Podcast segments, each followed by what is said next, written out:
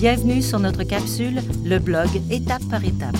Vous serez guidé à travers quelques étapes simples pour apprendre à utiliser les blogs disponibles en ligne. Il existe plusieurs sites de blogs. Dans notre capsule, nous nous attarderons davantage à Blogspot, disponible sur le site de Google, et à WordPress, quant à lui, disponible dans ProfWeb. Vous voulez diffuser de l'information à vos étudiants de façon à ce qu'ils puissent la consulter en tout temps et vous envoyer des commentaires? Les blogs vous permettront de transmettre vos dernières lectures d'intérêt ou de commenter l'actualité à vos étudiants, et ce, sans avoir à apprendre à utiliser un logiciel de création de pages Web. Vous aurez besoin d'une connexion Internet, de nouvelles à partager et de temps pour publier un texte chaque semaine, par exemple. La clé du succès d'un blog, c'est sa mise à jour fréquente, qui permet au lecteur d'y revenir et d'y investir du temps. Il faut d'abord choisir un site qui vous propose d'héberger gratuitement votre blog. La première étape est de choisir un site qui vous propose d'héberger gratuitement votre blog. Parmi les alternatives, nous suggérons WordPress, disponible sur ProfWeb, ou encore Blogspot, disponible sur Google. Vous arriverez à créer et utiliser votre blog en trois étapes. Vous devez d'abord vous inscrire, ensuite publier un message et finalement participer activement à votre blog en ajoutant des commentaires. Étape 1. S'inscrire. Le formulaire d'inscription est très similaire d'un site à un autre. Vous devez fournir les informations de base telles que votre courriel, votre nom, votre mot de passe et le nom du blog. Contrairement à Blogspot sur Google, vous devez d'abord activer le blog sur ProfWeb. Choisissez comme application Blog WordPress, donnez un nom au site et inscrivez le mot de passe que vous avez reçu préalablement par courriel.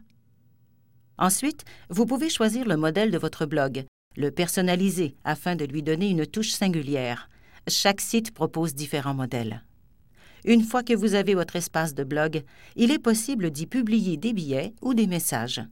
La thématique du blog sera généralement centrée sur les sujets abordés dans votre cours. Choisissez des sujets qui sont d'actualité ou qui seront traités dans le cours. Vous ne rédigez pas un livre ou vos mémoires, mais essayez plutôt de capter l'attention des élèves avec des courtes nouvelles sur lesquelles ils pourront échanger en classe, dans un travail ou directement sur votre blog. Étape 2. Publier un message. Pour publier votre premier billet, vous devez cliquer sur Publication d'un message. WordPress propose un bouton Nouvel article, mais également une fenêtre d'envoi rapide intitulée Presse minute dans le tableau de bord. Votre billet se compose toujours de deux éléments. 1. Le titre de votre billet. 2. Le corps du billet. Pendant la rédaction du billet, vous avez tout intérêt à sauvegarder votre texte. La sauvegarde évite de perdre le texte déjà rédigé tout en le gardant confidentiel. Lorsque vous êtes prêt à envoyer votre message sur votre blog, vous devez cliquer sur Publier, qui le rendra accessible sur tout le web. L'un des avantages du blog, c'est de pouvoir mettre facilement en ligne toutes sortes de contenus. En plus du texte, on peut introduire des hyperliens, des sons, des images et de la vidéo. Il suffit d'utiliser la barre d'outils à cet effet. Par exemple, pour insérer une image, il suffit de cliquer sur le bouton Image et de choisir une image sur votre disque. En cliquant sur Publier, votre blog sera mis à jour. Votre première publication est maintenant disponible pour vos étudiants. Ils peuvent lire les billets ou articles que vous rédigez, mais ils peuvent en plus vous envoyer des commentaires pour discuter avec vous des sujets abordés. Étape 3. Commenter un message. L'option Commentaire permet aux lecteurs de votre blog de vous envoyer des messages et à vous d'interagir avec eux. Il vous suffit de cliquer sur le lien Commentaire et de remplir les champs correspondants pour envoyer un message.